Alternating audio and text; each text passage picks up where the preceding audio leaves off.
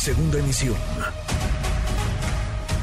Manuel López San Martín, en MBS Noticias. Qué gusto saludarte, querido Jorge Fernández Menéndez, columnista de Excelsior, periodista también en ADN 40. Feliz año, Jorge, ¿cómo estás?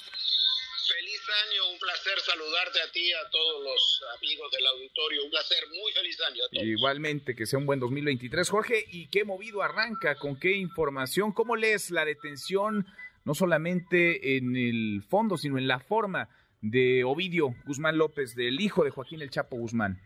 Mira, yo creo que es una detención eh, importante por muchas razones. Importante en primer lugar, por lo que implica la detención de uno de los líderes, sin duda es uno de los líderes, no el más importante, pero sí uno de los más importantes del cártel de Sinaloa.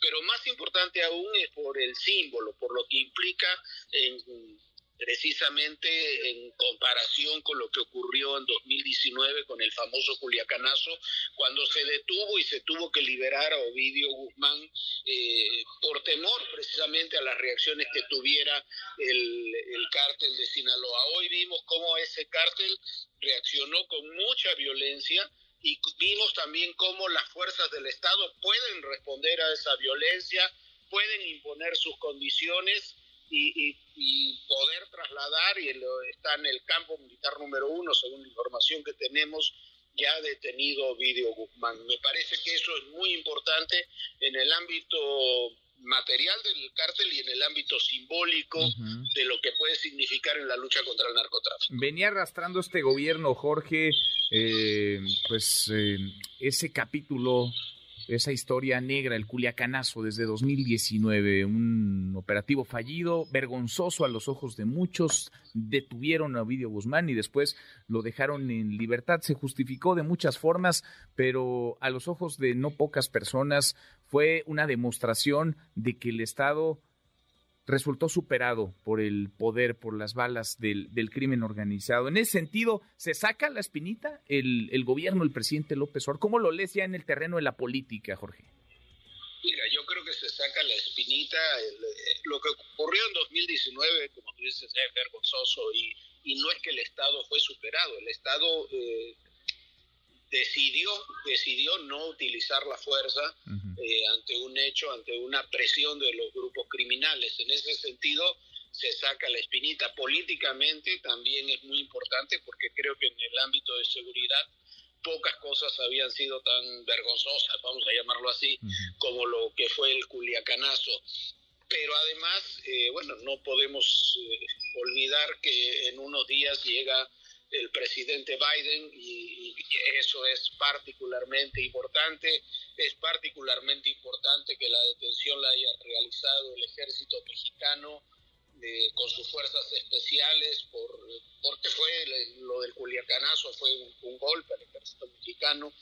Y, y me parece que quizás, quizás, espero que sea así, sea una señal también de que la estrategia de seguridad después del asesinato de un general en Zacatecas, el secuestro de un coronel en Jalisco, la fuga masiva de Ciudad Juárez, eh, la estrategia de seguridad comience a tener una vuelta de tuerca que la necesita, que es imprescindible. Pues sí, porque no alcanzan los, los abrazos, no alcanzan para hacer frente a los, a los balazos. Jorge, decías, Estados Unidos es un jugador clave, evidentemente, en el terreno de la seguridad de nuestro país, sobre todo en lo que tiene que ver con crimen organizado. Joe Biden va a estar en México en unos días más. ¿No hay coincidencias entonces? Es decir, no podemos separar este operativo, esta detención con la llegada del arribo del presidente de Estados Unidos a México.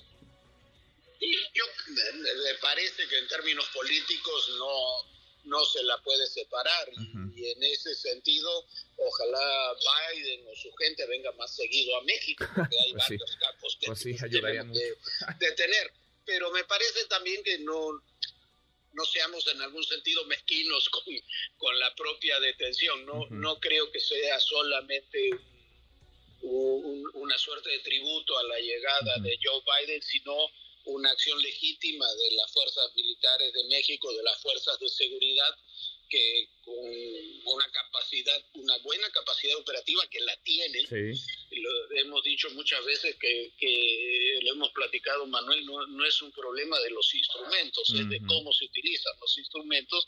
Han demostrado que pueden hacer este tipo de operativos y que son imprescindibles, es imprescindible hacerlos. No se puede, los espacios se ocupan en el ámbito de la seguridad, entonces si tú tienes una posición de contención, lo que ocurre es que los grupos criminales se empoderan y hay que el Estado tiene que demostrar que tiene más fuerza y mayor control que los grupos eh, que los grupos criminales y creo que esta acción lo, lo puede confirmar, ¿no? Sin duda. Seis meses, decía el general secretario, seis meses de investigación, trabajos de inteligencia que llevan a esta captura, esta detención, o esta recaptura, la de Ovidio Guzmán. Abrazo grande, Jorge, gracias como siempre.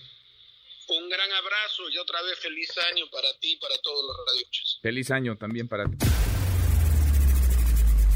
Redes sociales para que siga en contacto: Twitter, Facebook y TikTok. M. López San Martín.